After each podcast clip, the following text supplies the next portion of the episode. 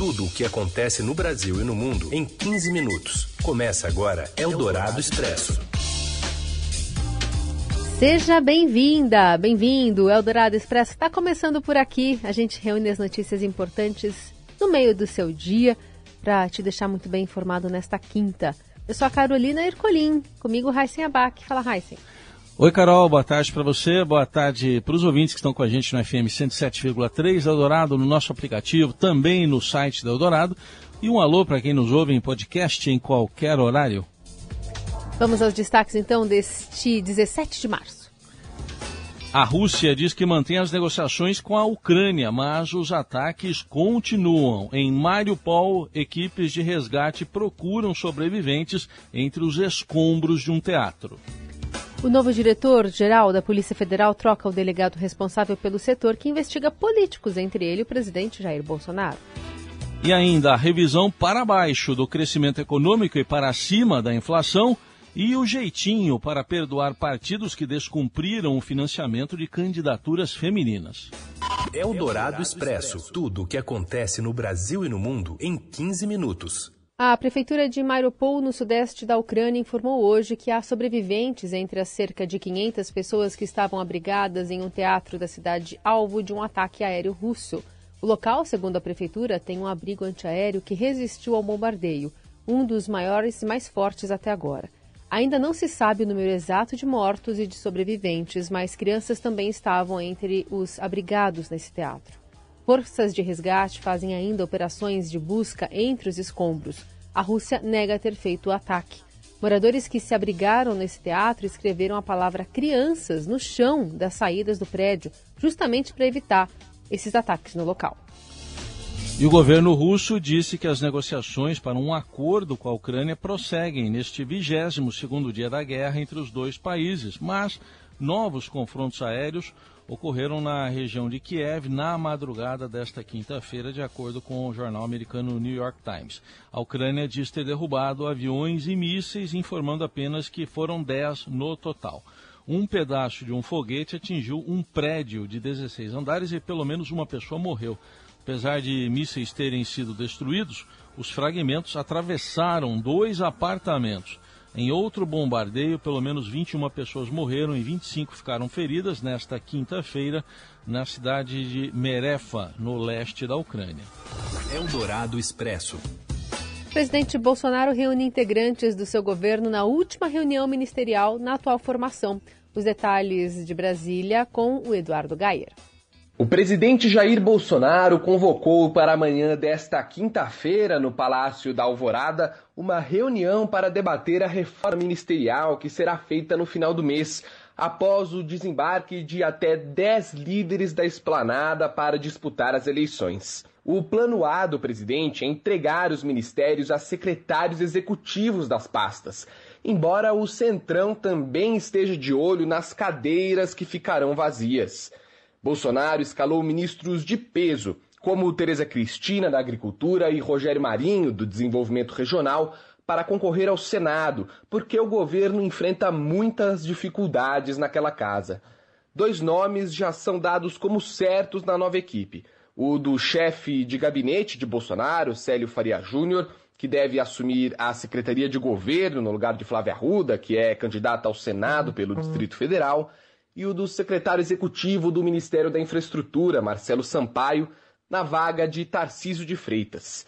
O ministro Tarcísio deve se filiar ao PL, o mesmo partido de Bolsonaro, e será candidato ao governo de São Paulo. Para o Ministério do Trabalho e Previdência, um dos cotados para assumir a vaga de Onyx Lorenzoni, que vai concorrer ao governo do Rio Grande do Sul, é o atual secretário de Previdência da pasta, Leonardo Rolim. Ele também é ex-presidente do INSS. Há ainda uma grande expectativa sobre o destino do ministro da Defesa, Walter Braga Neto, que é cotado para ser vice de Bolsonaro na chapa candidata à reeleição.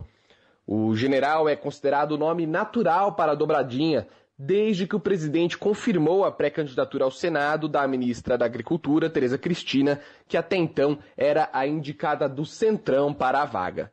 O vice-presidente Hamilton Mourão disse ontem que o comandante do Exército, general Paulo Sérgio, pode ser o substituto de Braga Neto. Eldorado Expresso. O governo divulga uma nova projeção para o PIB e para a inflação. Ainda de Brasília, fala o Eduardo Rodrigues. A Secretaria de Política Econômica do Ministério da Economia revisou para baixo a projeção para o crescimento da economia neste ano. De acordo com os novos cálculos, o produto interno bruto brasileiro deve crescer apenas 1,50% neste ano. A estimativa anterior, que foi feita em novembro do ano passado, era de uma alta de 2,10% em 2022. Ainda assim, a estimativa do governo é bem mais otimista que a estimativa do mercado. De acordo com o último relatório Focus do Banco Central, os analistas acreditam que o PIB crescerá apenas 0,49% este ano. Para justificar a revisão para baixo, o Ministério da Economia citou tanto o fraco desempenho da economia no último trimestre do ano passado, que tem um efeito que passa para este ano, mas também a guerra na Ucrânia. Segundo o secretário de Política Econômica do Ministério da Economia, o Pedro Kalman, o conflito entre Rússia e Ucrânia joga incerteza para as projeções nesse ano. Ele não descartou novas revisões ao longo de 2022. Apesar da revisão para baixo na estimativa para esse ano, o Ministério manteve a projeção de crescimento de 2,50% em 2023 e o mesmo patamar em 2024, 2025 e 2026, voltando à normalidade. Eldorado Expresso. A Câmara discute anistia a partidos que não respeitam a cota de financiamento de candidaturas femininas. Agora as informações chegam com Gustavo Queiroz. Olha, está sendo discutido na Câmara dos Deputados essa semana um projeto de emenda à Constituição que prevê uma anistia aos partidos que não respeitaram a cota de financiamento exclusivo de candidaturas femininas nas últimas eleições e também aqueles que não aplicaram de maneira correta o percentual previsto do fundo partidário para promoção de gênero, né? então para políticas de participação feminina dentro do Congresso. Esse projeto hoje ele está dentro de uma comissão especial dedicada ao tema na Câmara. A primeira reunião foi na terça-feira passada, quando a relatora, a deputada Margarete Coelho, apresentou um relatório favorável à aprovação desse texto. Hoje seria uma votação, uma nova conversa dentro dessa comissão que tinha sido pedido vista, né? Mas a reunião hoje estava completamente esvaziada. Então ela foi empurrada mais uma vez para terça-feira que vem. O que, que diz esse texto? Ele veio do Senado já com alguns vícios que foram muito criticados por organizações como a Transparência Eleitoral, a Tenda das Candidatas, o Pacto pela Democracia e o Observatório de Violência Política contra a Mulher que apontaram aí que existem alguns problemas, como por exemplo, além da anistia já citada, né, existe a possibilidade de um partido que não executou o fundo partidário nessas políticas dedicadas às mulheres poderia empurrar esse recurso para os próximos anos. Então ele vai se acumulando ao longo do tempo. Isso a relatoria já tirou do texto e já foi adequado em relação ao texto inicial. Outro ponto importante que estava sendo discutido é que a destinação de 30% dos recursos do fundo eleitoral às candidaturas femininas, que é algo que já vem de decisões do TSE, do STF, está entrando agora nesse projeto de emenda à Constituição, estava sendo estabelecido no texto quase como se fosse um teto. Isso também foi mudado para que não seja um teto de 30% e sim seja um valor proporcional. Ou seja, se existem 40% de candidatas mulheres dentro de um partido, são 40% dos recursos do fundo eleitoral devem ser dedicados exclusivamente a elas. Eldorado Expresso. 20 dias após a quarta troca na chefia da Polícia Federal durante o governo Jair Bolsonaro, a corporação acaba de oficializar uma mudança em um posto-chave para apurações que incomodam o Palácio do Planalto. É a Diretoria de Investigação e Combate ao Crime Organizado e à Corrupção, a DICOR. O delegado Luiz Flávio Zampronha de Oliveira, conhecido por liderar as investigações do mensalão do PT, foi exonerado e substituído por Caio Pelim que chefiava a Superintendência da Polícia Federal no Ceará desde junho de 2021.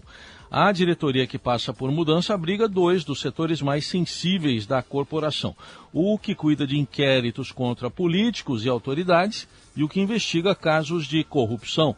Entre os alvos de tais investigações está o próprio presidente Jair Bolsonaro, inclusive por suspeita de tentar interferir politicamente na Polícia Federal para blindar aliados, como denunciou o ex-ministro da Justiça, Sérgio Moro, hoje cotado aí como pré-candidato ao Planalto, como denunciou Sérgio Moro ao deixar o governo. A mudança foi publicada no Diário Oficial da União desta quinta-feira, assim como ocorreu quando da nomeação de Márcio Nunes à diretoria-geral da Polícia Federal, a portaria que chancelou a troca na DICOR foi assinada pelo ministro da Casa Civil, Ciro Nogueira, um baluarte do Centrão e dirigente do Progressistas. Eldorado Expresso. O assunto de hoje é a violência no futebol. Quem traz pra gente o destaque é o Robson Morelli. Olá, amigos! Hoje eu quero falar de duas situações no futebol brasileiro. A primeira delas perigosa, trágica, preocupante. A chegada, o desembarque do Fluminense no Rio de Janeiro depois de ficar fora da fase de grupos da Libertadores. 15, 16, 17 torcedores foram recepcionar o time e cobraram os jogadores, cobraram o técnico, cobraram o presidente, teve empurra, empurra, teve atos de violência e isso não pode acontecer no futebol brasileiro. A gente tem visto esses atos muito frequentes neste ano, vimos no Bahia, vimos no Internacional, a gente tem se deparado com essa situação e é preciso dar um basta, é um preciso dar um basta. Até outro dia, o Fluminense era o melhor time do futebol brasileiro com bons resultados. A outra situação que também eu quero chamar a atenção para a violência, antes de ela acontecer, é o clássico de hoje, Palmeiras e Corinthians, Corinthians e Palmeiras, o jogo é no Allianz Parque, 20 e 30, um jogo legal, um jogo bonito, um jogo de duas duas equipes interessantes em que todos os jogadores são amigos, são amigos. Portanto, independentemente do resultado que a gente vir a conhecer no final da noite, Tomara, tomara que as torcidas dos dois lados não se encontrem, não briguem e não provoque mais atos de violência no futebol brasileiro. É isso, gente. Falei. Um abraço a todos. Valeu. Eldorado Expresso. Uma exposição imersiva de Van Gogh abre nesta quinta e permite que o público vivencie a obra do holandês. Mais informações com a Helena Silva de Souza. Oi, boa tarde. Boa tarde, Heisen, Carol. Após rodar mais de 100 cidades em 24 países, chega agora em São Paulo a exposição imersiva de obras do artista holandês Vincent van Gogh.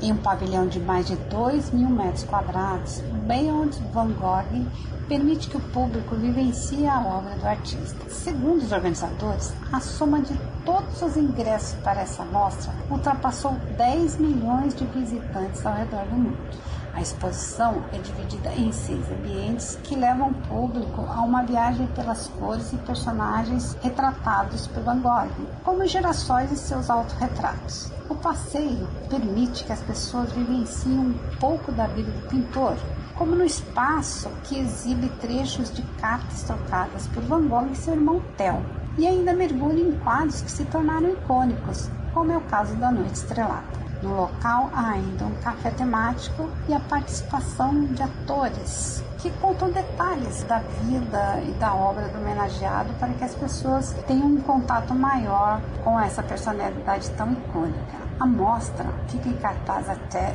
3 de julho no Morumbi Shopping. Depois parte para o Brasil. Eldorado Expresso.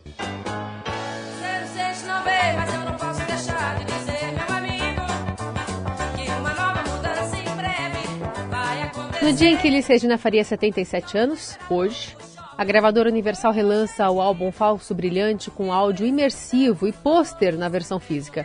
Com isso, num impressionante passo à frente, mesmo em relação a artistas vivos, Elis Regina, 40 anos depois da sua morte, se torna a primeira cantora brasileira a ter um álbum clássico é, convertido né, por uma tecnologia de experiência imersiva, um áudio 3D. Esse Falso Brilhante que sai em Dolby Atmos, chamado também de áudio espacial conversão foi feita pelo filho da cantora, o produtor João Marcelo Bosco, que trabalhou com a equipe da empresa em estúdios de São Paulo. Uma versão física deluxe, também feita pela gravadora Universal, traz um CD com mixagem e masterização atualizadas para os padrões modernos e vem com um pôster de capa do disco. Todos os detalhes desse relançamento do Falso Brilhante estão no portal do Estadão.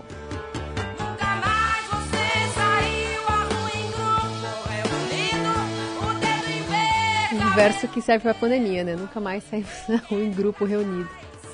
É. Distanciamento ainda é permitido. Valeu, Heisen. Até amanhã. Valeu, Carol. Gente, obrigado pela companhia. Boa quinta. Até amanhã.